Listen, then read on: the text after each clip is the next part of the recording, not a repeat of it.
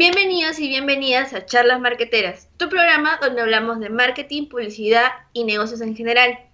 La dinámica de esto es una conversación entre patas que hablan de, su profesión, comentando las movidas empresariales, relajados, pero tocando los temas con fundamento y criterio especializado. Este es un producto de Genius Marketing, organización que divulga la mercadología en busca de mejores profesionales y mejores industrias.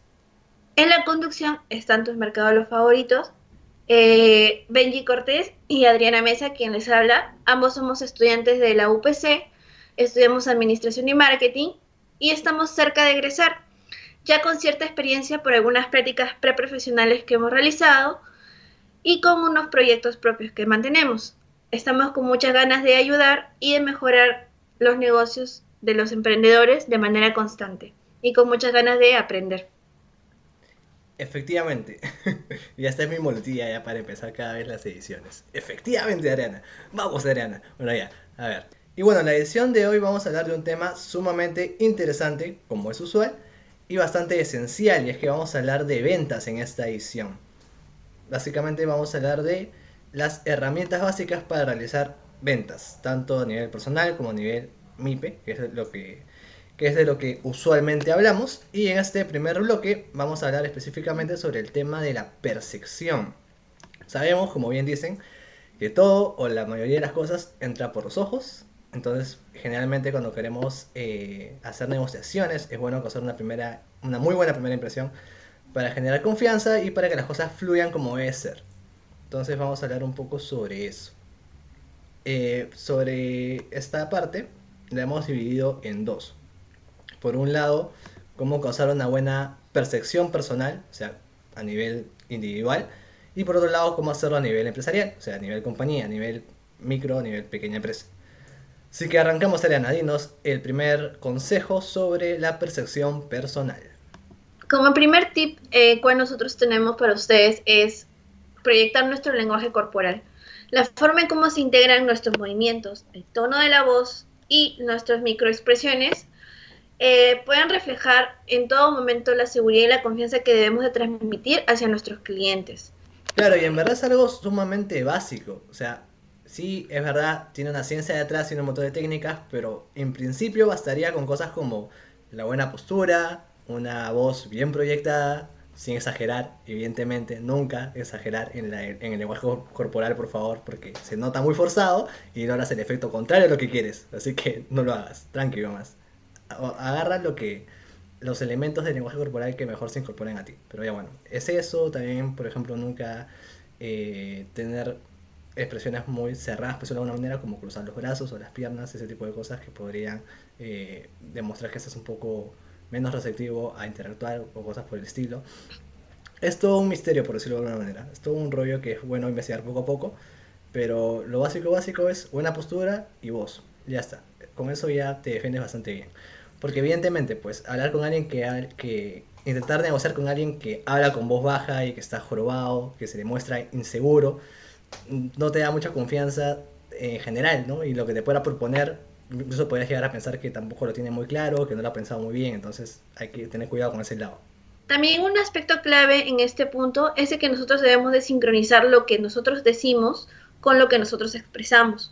Muchas veces eh, los, cuando no sabemos manejar nuestras emociones, a veces realizamos gestos involuntarios que la otra persona puede, este, ¿cómo se puede decir? Lo puede malinterpretar y, eso nos va a jugar en contra en el proceso de la, venta. Ahora, como siguiente consejo es utilizar la vestimenta adecuada. Eso nos referimos a que todo el tiempo nosotros tenemos de que este, vestirnos formalmente. A lo que vamos es de que estemos vestidos de acuerdo a la ocasión. Por ejemplo, si nosotros sabemos de que nuestro cliente es una persona que que le gusta vestir casual, que no es una persona que le gusta mucho los formalismos. Entonces, si nosotros nos sentimos cómodos este, en, ese, en ese tipo de, vestimenta, ¿por qué no intentarlo también, este, o sea, estar a la par de nuestro cliente, ¿no? Por ejemplo, si sabemos de que, de que hay empresas o, o clientes que son muy muy pegados al dress code, entonces a ese tipo de reuniones nosotros debemos de vestirnos más formalmente, ¿no? Sí, hay algo que yo suelo usar, que no sé si está estipulado por ahí, pero es, por ahí como que lo he armado en base a mi propia experiencia, que son tres cositas, es contexto, lugar y momento.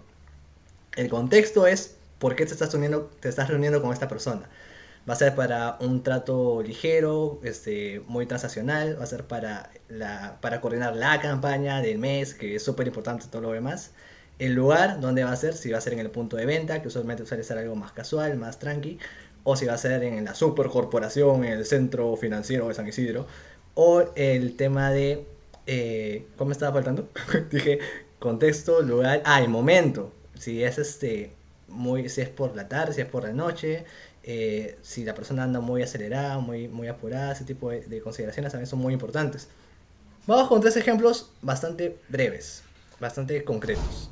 Si tienes que hacer la reunión corporativa que va a definir o que es súper importante para tu negocio con otra compañía, lo más probable es que sea algo súper formal, eh, business to business, en la sede o en las oficinas de la otra empresa. Entonces ahí sí tienes que estar súper formalita o súper formalito Puede ser también si trabajas en temas de, distribución o cosas así, que te estés negociando en el punto de venta con la persona, entonces puede que sea algo simplemente más casual, como puede ser una camisa, un jean, en el caso de las mujeres que podría ser quizá este, unos chinos y por ahí una blusa, o un jean también y una blusa, o sea, cosas más que no son informales, pero están ahí ahí. Y en caso seas quizá, no sé, un comunicador, un artista y estés en un contexto también en la galería o lo que sea, y es un contrato no especialmente relevante o una conversación no especialmente de mucha importancia a nivel de, de largo plazo y demás, puede ser incluso un tema informal, ¿no?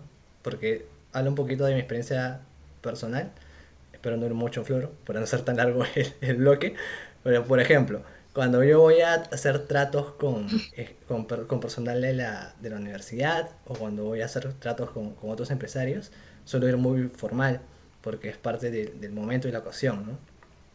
Cuando estoy haciendo cosas como trabajo de networking o incluso estoy distribuyendo productos, estoy intentando eh, hacer tratos en el punto de venta, estoy más casual con jean y camisa y rara vez eh, cuando se trata de hablar con personas de, del ámbito más artístico en campo, como, no sé, productores de un emprendimiento que tengo, productores audiovisuales, o gente de, música y demás, sí estoy bastante más casual. O sea, es cuestión de irlo barajando también. Como último consejo, nosotros este, les recomendamos que mantengan buenas conversaciones con sus clientes.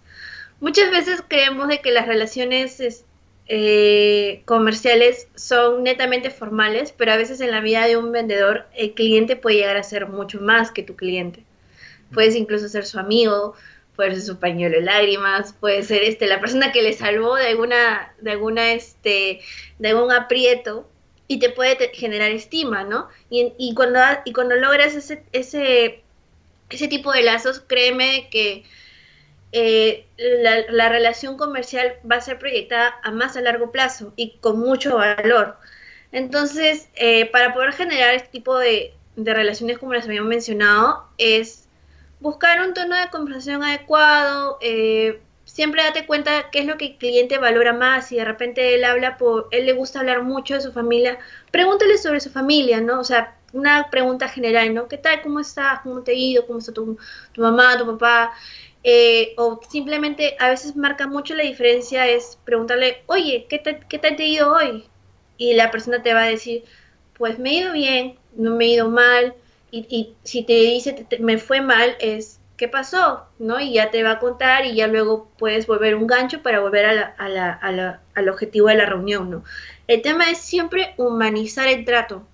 Ah, y otro consejo súper súper este, potente que una vez escuchamos en, una clase que tuvimos de ventas, es de que las conversaciones pueden unir a las personas y hay temas que nos conectan como, como comunidades, pero hay veces hay temas donde se puede dividir y los temas que uno no debe de hablar es de fútbol, ni de fútbol, ni de religión, ni de política, porque eso puede resultar más conflictos. Es mejor a veces ser un poco más imparcial. Y si el cliente pregunta, eh, directamente es mejor tratar de buscar o desviar el tema. Claro, porque al final, si no, después te puedes ir en floro y no negocian, que es a lo que estamos viendo. Ojo, cuidado, si bien decimos todo esto de, de empatizar y todo lo demás que es súper importante, siempre hay que saber, como bien comentaba Ariana, redirigir las cosas para que no te terminen contando su vida o no se vayan en otras cosas y al final no negocien que es a lo que están yendo, ¿no?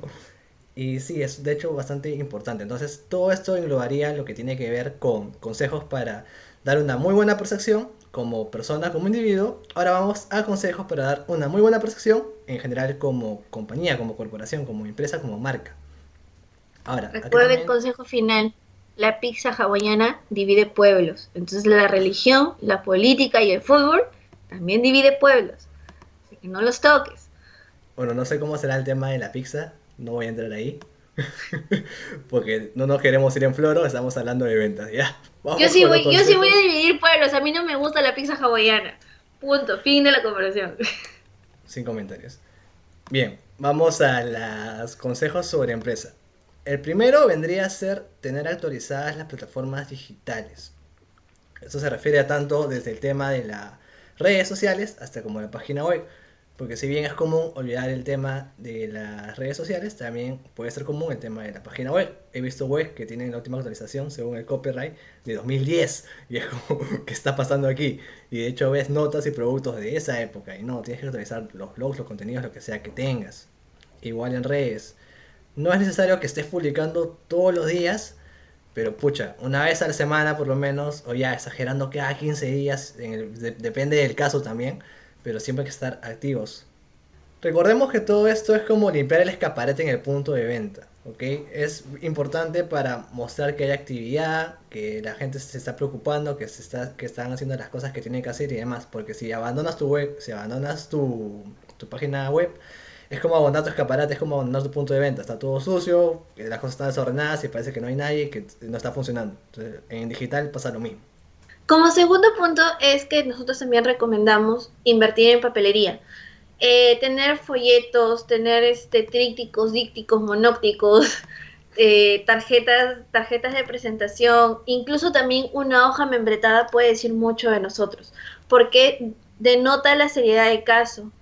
Este tipo de materiales nos ayuda mucho en el momento de la negociación porque, por ejemplo, cuando nosotros nos estamos dirigiendo a un cliente y queremos hablar de nuestro portafolio de productos, obviamente estos formatos también pueden ir digitales, ¿no? Pero si tenemos papelería, eh, podemos utilizarlo muy bien como si fuese nuestro, nuestro soporte para que el cliente tangibilice cómo es nuestra cartera de productos, cómo es el brochure de nuestra empresa, cuál es nuestra presentación, qué colores manejamos, cuáles son nuestros objetivos. Mantener una tarjeta de presentación también es muy potente para que nos, recuerde en todo momento en qué momento contactarnos, por qué medios, quiénes somos, cuál es el cargo que tenemos. Y finalmente, eh, las, como les había mencionado, las, las hojas membretadas también denota una presentación al momento de que nosotros enviamos nuestra propuesta comercial. Y ojo que esto no es necesariamente caro. O sea, a veces muchas empresas no lo hacen porque dicen, ay, pucha, ¿cuánto me voy a tirar? En verdad, ¿qué serán? 100 loquitas en todo, en, sacar tarjetas, en imprimir folletos, en hacerte un poco en la parte creativa. Bueno, en caso tengas que diseñarlo porque no lo tienes, por ahí un diseñador te puede cobrar este más o menos. A ver, más de mil soles no te vas a gastar y esa papelería tienes para un año por lo menos. Y como último consejo, cuando nosotros realizamos este, negociaciones, este, cerrar ventas y alianzas comerciales, eh, nosotros recomendamos estipular todo por escrito, las transacciones e incluso los contratos. Usar comprobantes de pago, contratos impresos, refleja seriedad y a la vez compromiso hacia la otra persona. Aparte, nos permite también no queremos pensar mal de, los demás, pero hay veces en los que nosotros tenemos las mejores intenciones para poder cerrar tratos y la contraparte se aprovecha de nosotros. Y cuando las evidencias quedan escritas, tenemos la formalidad de sustentar lo que nosotros hemos acordado desde un principio. Por eso a veces, muchas veces dicen este dicho, ¿no? Correo manda, manda lo que está escrito, no lo verbalmente y sobre todo a través de medios oficiales de comunicación que es estipulado con la contraparte para poder comunicarse. Claro, como dicen por ahí, las palabras se las lleva el viento. Entonces hay que tener mucho cuidado con eso. Y además, como bien señaladas, refleja un tema de compromiso, ¿no? Porque, oye, mira, yo por si acaso, acá está, lo estoy poniendo, lo estoy firmando. Incluso en temas de formalidad, porque eh, cuando una empresa te da boletas, te da comprobante de pago, es como que, ah, mira, si es una empresa seria, si tengo un problema con el producto, lo puedo reclamar o lo que sea. Entonces siempre es bueno apuntar a todo esto. Recordemos que, aunque a veces algunos empresarios puedan pasar lo contrario, el Estado es el mejor aliado y es nuestro amigo. O sea, si sabemos mover las cosas bien, hacer los temas, tributarios bien, como debe ser, es una muy buena manera de hacer que el negocio crezca y llegue a más personas. Exacto. O sea, si nosotros queremos tener rentabilidad y hacer las cosas bien, todo parte de cómo nosotros eh, hacemos nuestras transacciones y nuestros contratos, como lo hemos este, mencionado anteriormente.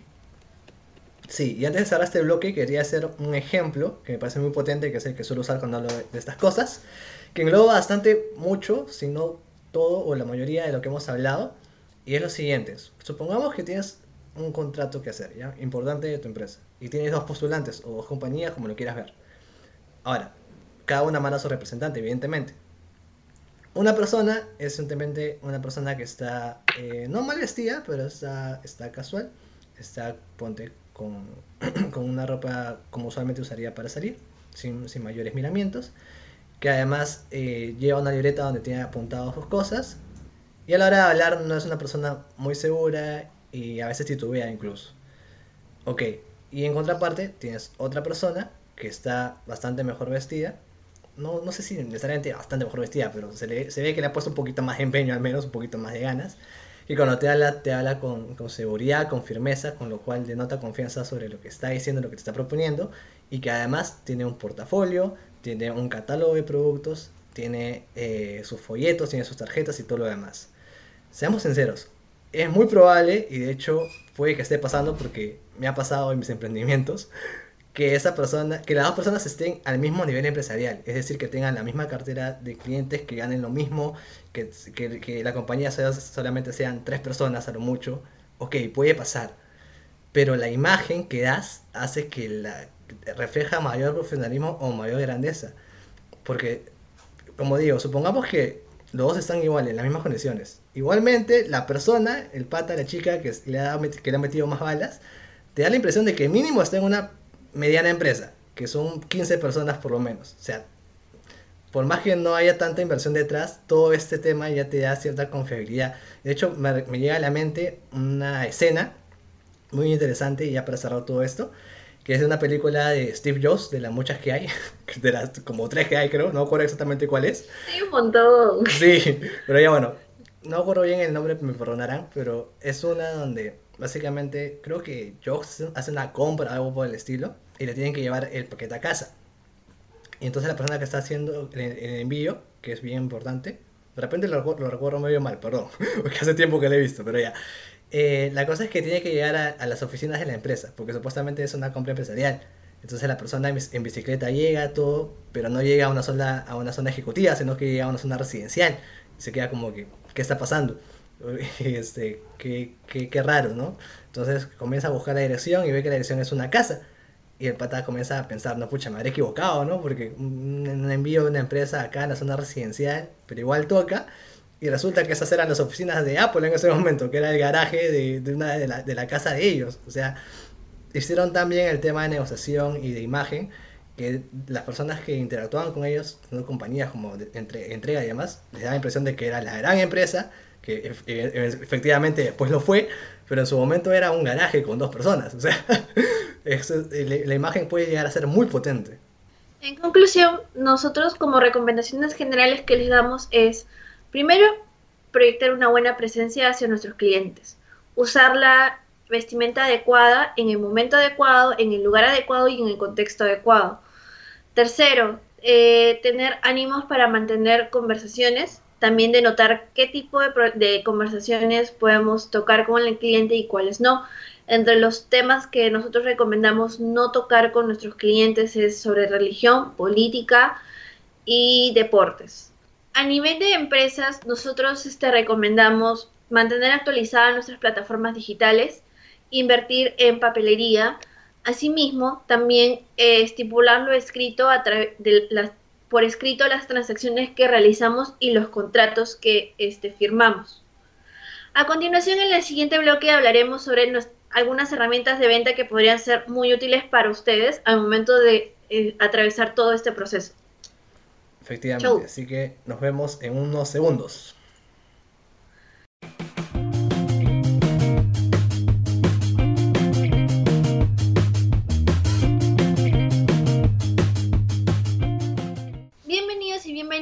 A el segundo bloque de charlas marqueteras. En este segundo bloque hablaremos sobre herramientas para las ventas, desde material teórico esencial para poder sistematizar y optimizar tu trabajo en las ventas y la forma en cómo aplicarlo.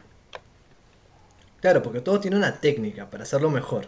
O sea, se puede hacer de forma empírica y probablemente ya lo estés haciendo, pero una vez que sabes maquinar bien las cosas, las cosas resultan bastante, eh, mucho más eficientes. Primero, antes de empezar a, a- a ahondar en todo esto, hay que tener algunas, hay que tener claras algunas bases esenciales de ventas, que son conceptos, ideas, filosofías, que hay que tener muy en claro para hacer bien la chamba de, bueno, ese tipo de trabajo. Uno, La chamba de vendedor, ¿qué te pasa? Es el oficio más chévere del mundo. Entonces, la primera base, filosofía, lo que sea, es al vender no se está haciendo más que asesorar al cliente en la búsqueda de algo que sacie su necesidad o deseo. Esto es bastante importante. Cuando vendemos no estamos intentando imponer una decisión o vender sí o sí. En verdad el vendedor es un guía, un- una persona que te lleva al nirvana, por decirlo de una manera. Es una persona que te ayuda a tomar la mejor decisión sobre algo que necesitas eh, o algo que deseas, como ya había comentado. Si es algo que el consumidor no necesita o no le sirve o no es, algo- no es realmente lo que está buscando, lo mejor no es venderle eso. Ya vamos a ver un poco más eh, en profundidad este tema. Pero partamos de esa idea, de que somos al vender guías, no estamos forzando nada. Claro, como habíamos, como habías mencionado, el vendedor ya tomó un rol más de asesor, entonces también es mejor no ofertar cuando el cliente no sabe lo que y lo que ofrecemos no se ajusta a lo que requiere, ¿no? Por ello es de que a veces uno de los grandes activos que debemos de cuidar es nuestra reputación. De hecho, y además, si lo quieres ver un poco por el lado más transaccional, más allá de, de la ética que evidentemente es importante y está muy relacionado con este tema, al final esa persona se puede llevar una muy buena impresión de ti y recomendarte e incluso ser cliente más adelante. Recuerdo un ejemplo de, de un docente que teníamos en una clase de ventas, que, no, esta persona vendía, eh, si no recuerdo mal, sistemas para hacer temas de email marketing a, a corporaciones grandes, medianas, ¿ok? Entonces le pasaba que una vez vino un cliente y bueno, le hicieron todo el proceso y todo lo demás, pero nuestro, nuestro vendedor, nuestro docente se dio cuenta de que en verdad lo que le estaba ofreciendo, o sea, su servicio, no se adecuaba tanto a esta persona porque la persona tenía una pequeña empresa. Entonces le iba a salir muy caro y en verdad no le iba a ser del todo eficiente. Y él dijo, decidió ser honesto y decirle, oye, ¿sabes qué? En verdad, por estas razones, por esto, por esto, por esto, este sistema en verdad no te es conveniente.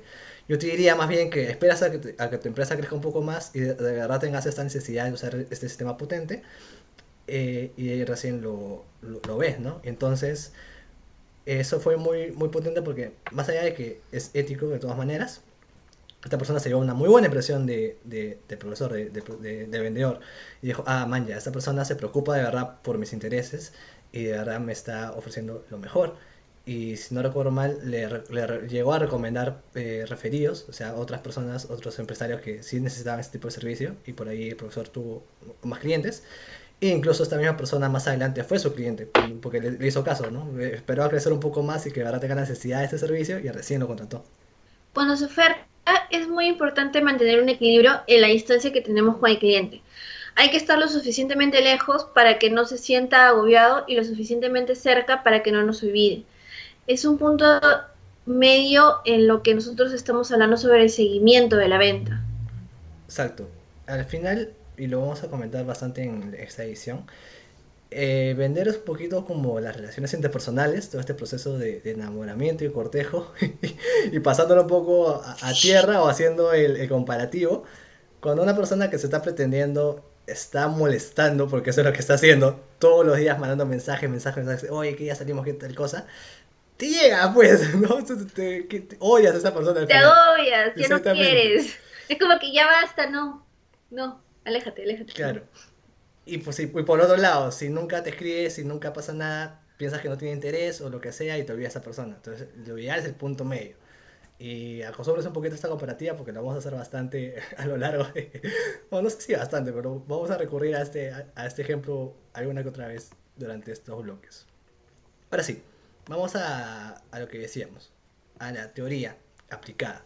Como una de, los, de las herramientas que podemos utilizar es tener prospectado a nuestros clientes. La, la, prospección es mantener una base de datos, como dice, tiene que tener vida sobre nuestros clientes.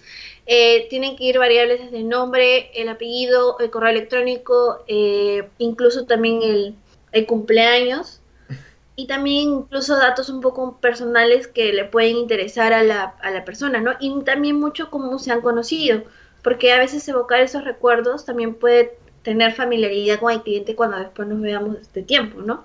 E incluso eh, esta, esta base de datos se puede segmentar en base a perfiles. Claro, para quien no lo tenga claro, eh, en muy breves palabras, eh, la prospección es hacer una lista de tus posibles clientes. Entonces, para esto se pueden usar dos teorías aplicadas. Una de ellas es el perfil ABC, que lo voy a pasar a explicar en ese momento, que se trata de simplemente evaluar qué clientes pueden ser realmente tus posibles compradores, ¿no? Las personas que están interesadas en tu producto o servicio y que tienen la disponibilidad para pagar son el perfil A, son las personas que sí o sí tienes que ofertarles y que tienes que estar detrás de ellos. El perfil B se trata de las personas que están interesadas pero que no pueden pagar o que quizá en el momento no, no, no tienen cómo o no es, no es la ocasión en la que necesitan. Entonces son las personas que vas a también estar siguiendo pero que más probable te refieran a otros posibles clientes. Pero son este término medio, ¿no? Que no necesariamente vas a faltar de una vez, pero ya estás ahí como que mirando porque si les interesa, pero ahorita no es el momento. Ahorita no, joven, después. Y finalmente el perfil C. El perfil C finalmente vendría a ser la persona que no está realmente interesada en lo que ofreces y que tampoco este, tiene disponibilidad para, para, para costeárselo. Entonces, en verdad, generalmente, pues o bien mantenerlos a ver si puede cambiar la cosa más adelante o bien simplemente quitarlos de tu lista porque no son los clientes a los que puedes acudir o no son tus posibles clientes. Entonces no tiene mucho sentido seguir dando vueltas ahí. Como ya lo habías mencionado, a veces el tiempo de un vendedor es muy preciado y como parte de la segmentación que, habías comentado, otro tipo de perfiles que se puede aplicar es el perfil NASA. Estas siglas corresponden a que uno tiene que buscar un cliente que, que tenga la necesidad por satisfacer, que sean accesibles de contactar, que tengan la solvencia para costear el, producto o servicio que ofrecemos y que pueda adaptarse en el sentido de lo que ofrecemos.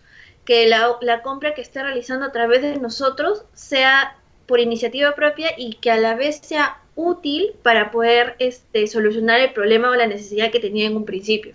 Claro, ahora pasemos a lo que es seguimiento. Ya hablamos de prospección y en lo que es seguimiento también hay algunas herramientas que podemos aplicar en cuestión de seguimiento, como ya lo habíamos mencionado, no hay que estar ni tan lejos, ni tan cerca que agobiemos, ni tan lejos que nos, que nos olviden.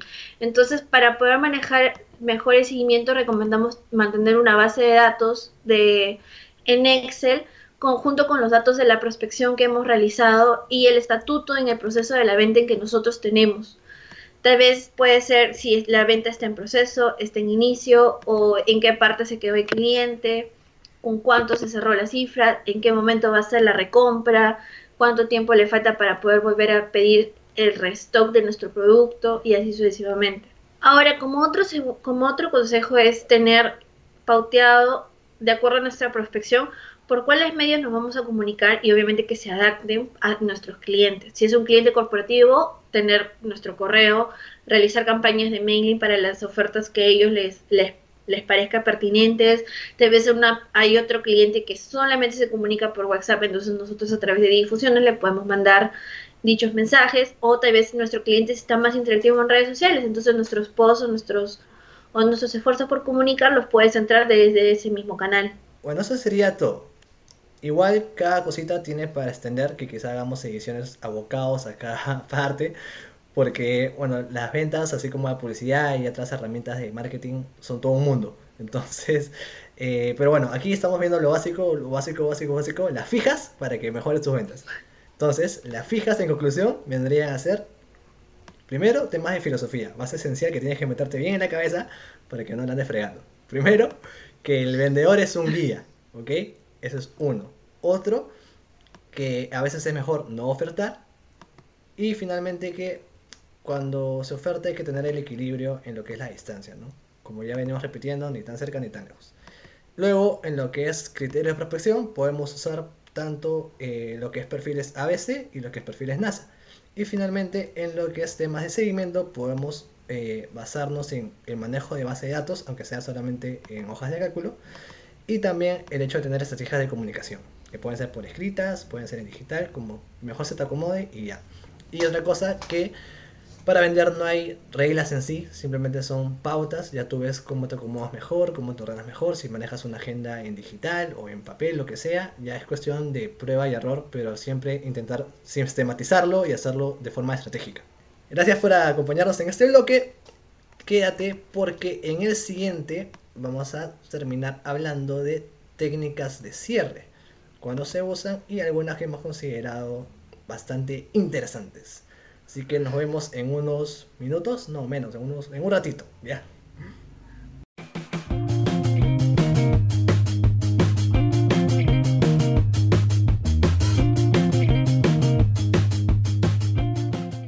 Bienvenidos y bienvenidas al tercer bloque de esta edición sobre ventas de charlas marqueteras. Y para acabar esto, para cerrar este bloque, vamos a hablar de cierres. Ah, ah, es muy chiste muy malo. Dinos, Adriana, porfa, ¿qué es un cierre para las personas que no lo tengan muy claro? Dios santo, ojalá que nadie escuchen ese chiste. Explícanos qué es un cierre y cuándo se usa, por favor. Ya, ok, voy a explicar lo que es un cierre. Un cierre es este, una técnica de venta cuando usualmente el proceso casi se nos viene abajo y es como salirnos con la nuestra al momento de querer concretarla. Eh, es una táctica que puede emplearse para facilitar la persuasión al cliente y que éste finalmente realice la compra. Nos tenemos diferentes tipos de cierre, el cual el primero es el cierre de puerco espín. Todo el mundo dirá, ok, Adriana, what the fuck es eso? Y consiste en contestar una pregunta con la otra para convertirla en un cierre. Puede pasar en los detalles de la transacción. Por ejemplo, cuando un cliente, estamos, pongámonos en el escenario de que estamos comprando un auto y el, y el cliente les dice, eh, ya, y el cliente estaba ya a punto de, decirle, sí, yo quiero el carro, que no sé qué, que no sé qué, pero luego les dice, me gusta el carro, me gusta el modelo, pero de repente no me convence el rojo. Y el cliente le dice a ustedes, no, ¿no lo tienes en azul? Entonces, tú para reafirmar eso, dices, entonces usted está diciendo que lo quiere en color azul. Entonces ya estás incentivando la venta por cerrarlo y el cliente te va a decir, sí, lo quiero en azul. Entonces ahí sacas tu proforma y le haces la cotización y le dices, señor, aquí está su, su nuevo auto azul, le puede llegar en 15 días. Claro, es básicamente eso, ¿no? Ya, ya prácticamente te está, está evidenciando su interés y ya es el momento para intentar acelerar un poquito el proceso y una vez ya cerrar la venta y dejarnos de tanto flor, por decirlo de alguna forma. Otra técnica otra técnica es el cierre amarre. Y tú me dirás, Benji, ¿qué es eso? Es un, ritual. no, ritual piurano, chamán. No, no, señores. No, no, no, eso no. No. Buenamente cochina. Yo, yo, sé que tú le has hecho amarre a tu cliente y a tu. para que te den presupuesto. Yo sé que tú lo has hecho, pero no, no es así. Ok. No sé qué clase de clientes has, has lidiado tú, pero bueno, no quiero ahondar en eso. Bien, el cierre de amarre consiste en concluir al final eh, una pregunta con una frase que logre un estímulo positivo, para que de esta manera se genere un ambiente cómodo y comiences a empatizar mejor con, con tu cliente y además enfatices en lo beneficioso que es el contexto y lo que estás ofreciendo. Por ejemplo, puedes decir algo como, es importante hacer negocios con una compañía seria, ¿verdad? que en verdad, entre comillas, está diciendo, al, momento que la persona te acepte, está diciendo, es importante hacer unas eh, negociaciones con una compañía seria, ¿verdad? Así como nosotros, ¿no? Esta última parte no le estás diciendo, pero ya entre líneas le estás dando a entender que, así como acá, pechito, algo así.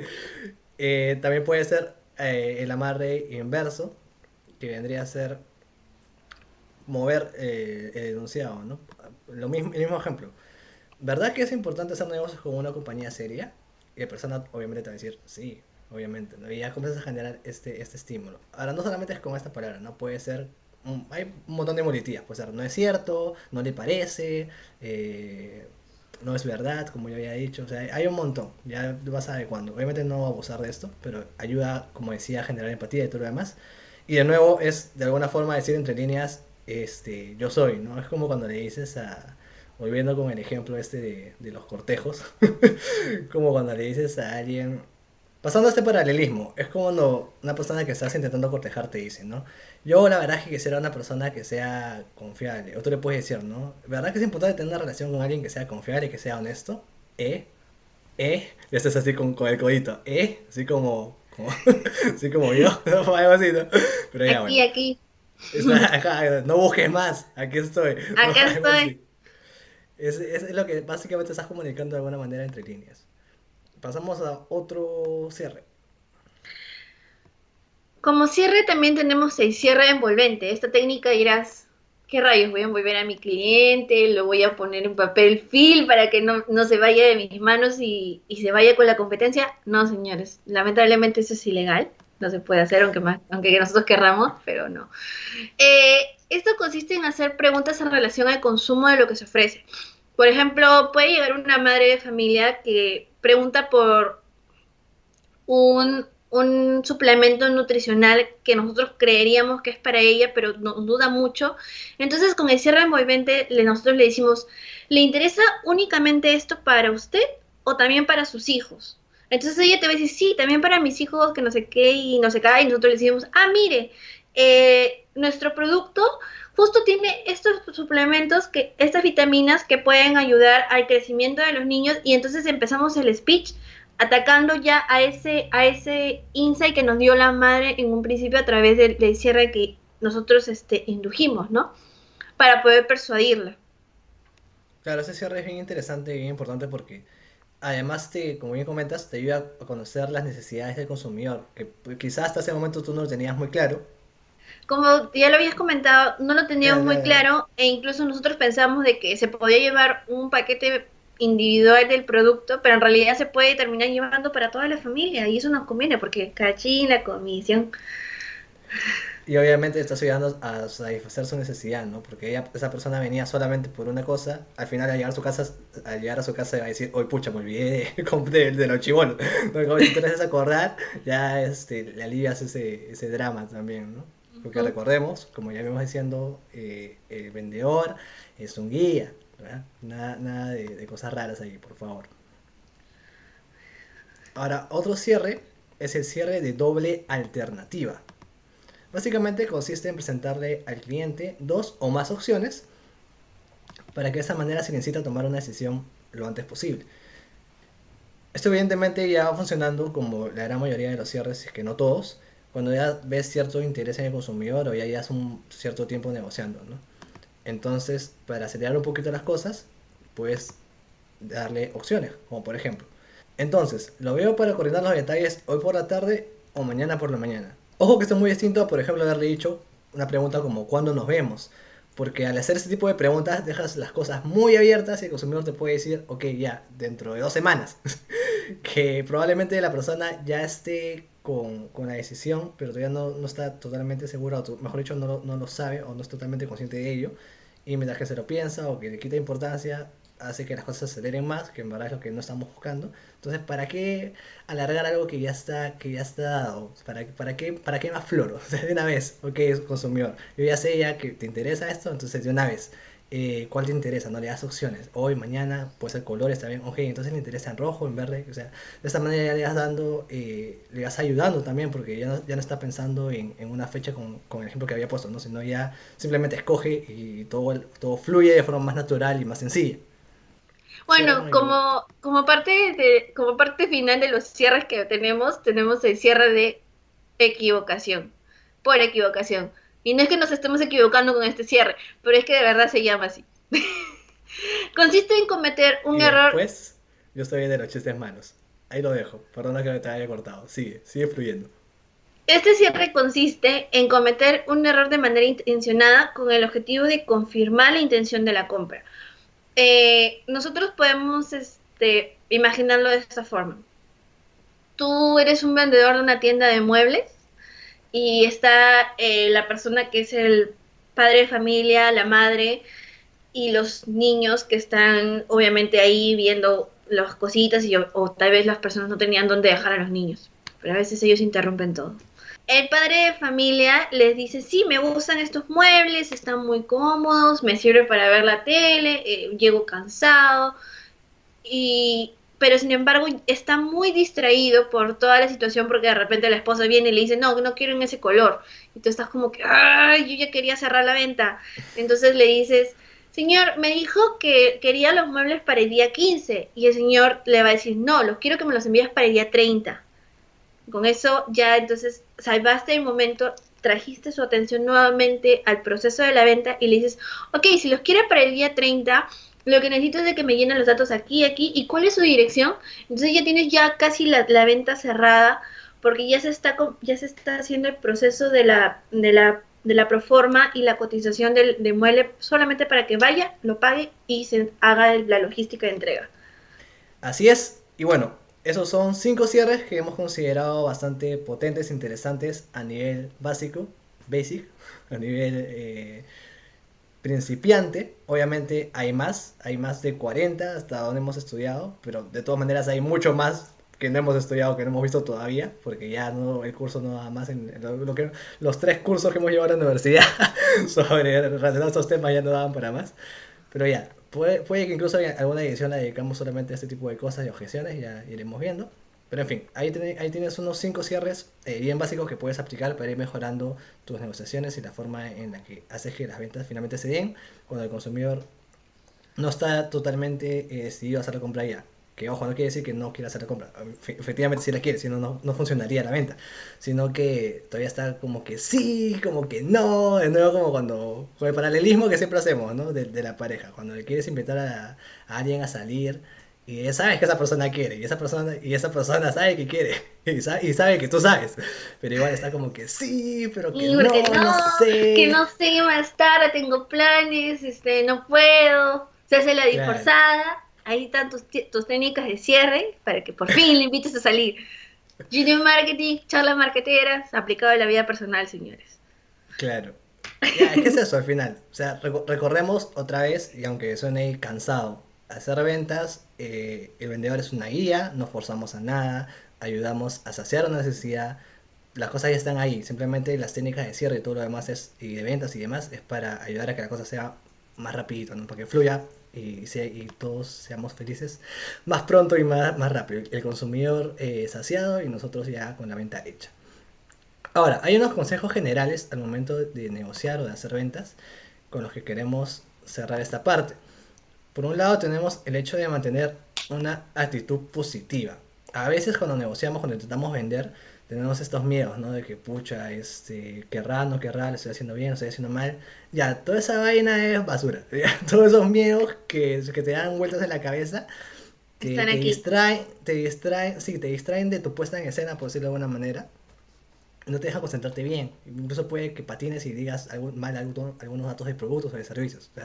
Mejor es que vayas con la mente positiva, como que la venta ya está hecha, cosa que te concentras solamente en hacerlo bien y no te distraes con ese tipo de cosas, ¿no? Y, tampoco no te, no te amilanas, porque así como pasa de nuevo con el paralelismo, cuando intentas este, cortejar con alguien, estás pensando que, oye, no, ¿qué pensará de mí? ¿Cómo soy vestido? Lo que sea al final te, te, estás demorando, la persona ya se fue, entonces mejor de una vez. Tú entra nomás, sé tú mismo. Sí, sí, fluye nomás. Fluye nomás, el cliente te va a escuchar y tú lo tienes que escuchar. Otro, otro tip potente es que tienes que estar súper informado sobre tu producto. No es posible de que el cliente sepa más, que más del producto que tú mismo quieres en que vende. Un, un vendedor tiene que saber desde para qué sirve, los componentes, las especificaciones técnicas, nada de estar diciendo, eh, eso lo sabe tal área, no, tú, mm. tú lo tienes que saber, porque tú eres el que ofrece y tú eres el que está dando la cara de la empresa. Y tú estás ahí para resolver las dudas del cliente. Claro, porque además es incómodo, pues, ¿no? Que te manden a otro lado. Es, Oye, supuestamente tú eres el que me está atendiendo y tú eres el que sabe. ¿Por qué me vas a hacer perder tiempo mandándome a otro lado a preguntar? Y que encima esa persona igual ponte, ¿no? Que tampoco sepa y te manda de nuevo a donde estaba a otro lado, y eso es ineficiencia, eso no, no va. y además, Claro, y además si empiezas a, por ejemplo, titubear o si no tienes muy claro algunos datos o funciones, comienzas a generar desconfianza. Pues el consumidor incluso puede llegar a pensar que le estás mintiendo, que te estás inventando, cuando en verdad no te estás acordando bien. Y puede decir, ah, no, este, está intentando ver Exactamente, exactamente. Entonces tienes que estudiar bien tus productos y todo lo demás. Por último, tener, no sé, material de venta con resumen de cosas técnicas y demás. Tampoco es que te aprendas todo, pero ya, que lo puedas manejar de alguna u otra forma. Ahora, eh, otro de los puntos claves es que escuchemos más de lo que hablemos. Nosotros estamos bajo el enfoque de que las ventas ahora son una, una parte consultiva y a veces el cliente no sabe lo que quiere y para eso nosotros estamos, para poder guiarlos a tomar esa decisión. Ese es el rol del vendedor actual, el cual ahora está funcionando tanto para las ventas hacia los consumidores como para las empresas. Y como punto final, eh, ya les habíamos mencionado de, los, de que nosotros proyectamos bastante. Entonces, desde la vestimenta hasta la forma en cómo nos expresamos, el tono de la voz e incluso también es los temas de los cuales podemos y no podemos hablar, son muy potentes para estos casos. Y como consejo final es de que si un cliente nos, nos, este, nos atiende de manera apurada o no nos, o sea, han acordado una, una reunión de ventas, vamos a las 11 de la mañana y el cliente no se aparece a las 11.30 y lo dice, lo podemos hacer rápido en nuestra oficina créeme de que la venta no se va a cerrar en ese momento. Es mejor decirle, podemos reagendarla y si el cliente te acepta, créeme que ya en la segunda, en la segunda reunión por reprogramada, ya tienes el 75% de la venta ya hecha. Claro, es mejor jugar a seguro, como, como quien diría, y además agarrar al cliente tranquilo porque pueda decidir bien y pueda pensar bien. Si lo agarras apurado, si lo agarras estresado, lo que sea, probablemente vaya un poco mal ese tema. Entonces, en conclusión, tenemos cierres de ventas. Hemos sugerido cinco. El cierre puerco spin, que viene a ser usar, eh, convertir una pregunta del consumidor en otra para confirmar la venta. El cierre amarre, que no, es nada raro con, hierbas y, la luz de la luna, sino que se trata de, usar eh, algunas muletillas positivas para lograr un ambiente optimista y cómodo. Está el cierre envolvente, que consiste en preguntar cosas relacionadas al producto o servicio para descubrir los intereses de, la otra persona y poder finalmente atacar eso, o mejor dicho, enfocarte en eso y hacer la venta. Está el cierre de doble alternativa, que consiste, como dice su nombre, en darle dos o más eh, opciones para que la persona ya decida lo antes posible, para que ya no, piense tanto, no, no, se demore tanto en ese tema. Y finalmente cierre de equivocación, que ayuda a captar otra vez la atención del consumidor porque eh, te ayuda a reafirmar algunos datos y hacer que las cosas de nuevo fluyan como suelen ser eh, los cierres en general. Y sobre consejos finales, mantener actitud positiva, estar sumamente informado o informada y escuchar más de lo que hablas. Siempre ponen este ejemplo también fisiológico, ¿no? De que tenemos eh, dos oídos y una boca.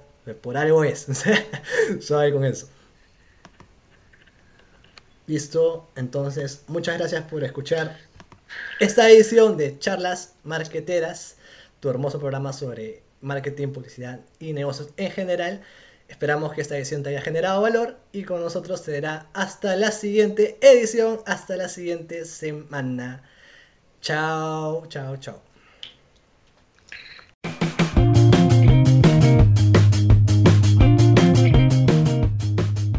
No olvides seguir a Charlas Marqueteras en Spotify para estar al día con las ediciones estrenadas y para seguir aprendiendo más de forma práctica y entretenida sobre marketing, publicidad y negocios en general. Únete a nuestra comunidad y envía tus sugerencias y consultas a seguir los perfiles de Genius Marketing en Instagram y Facebook.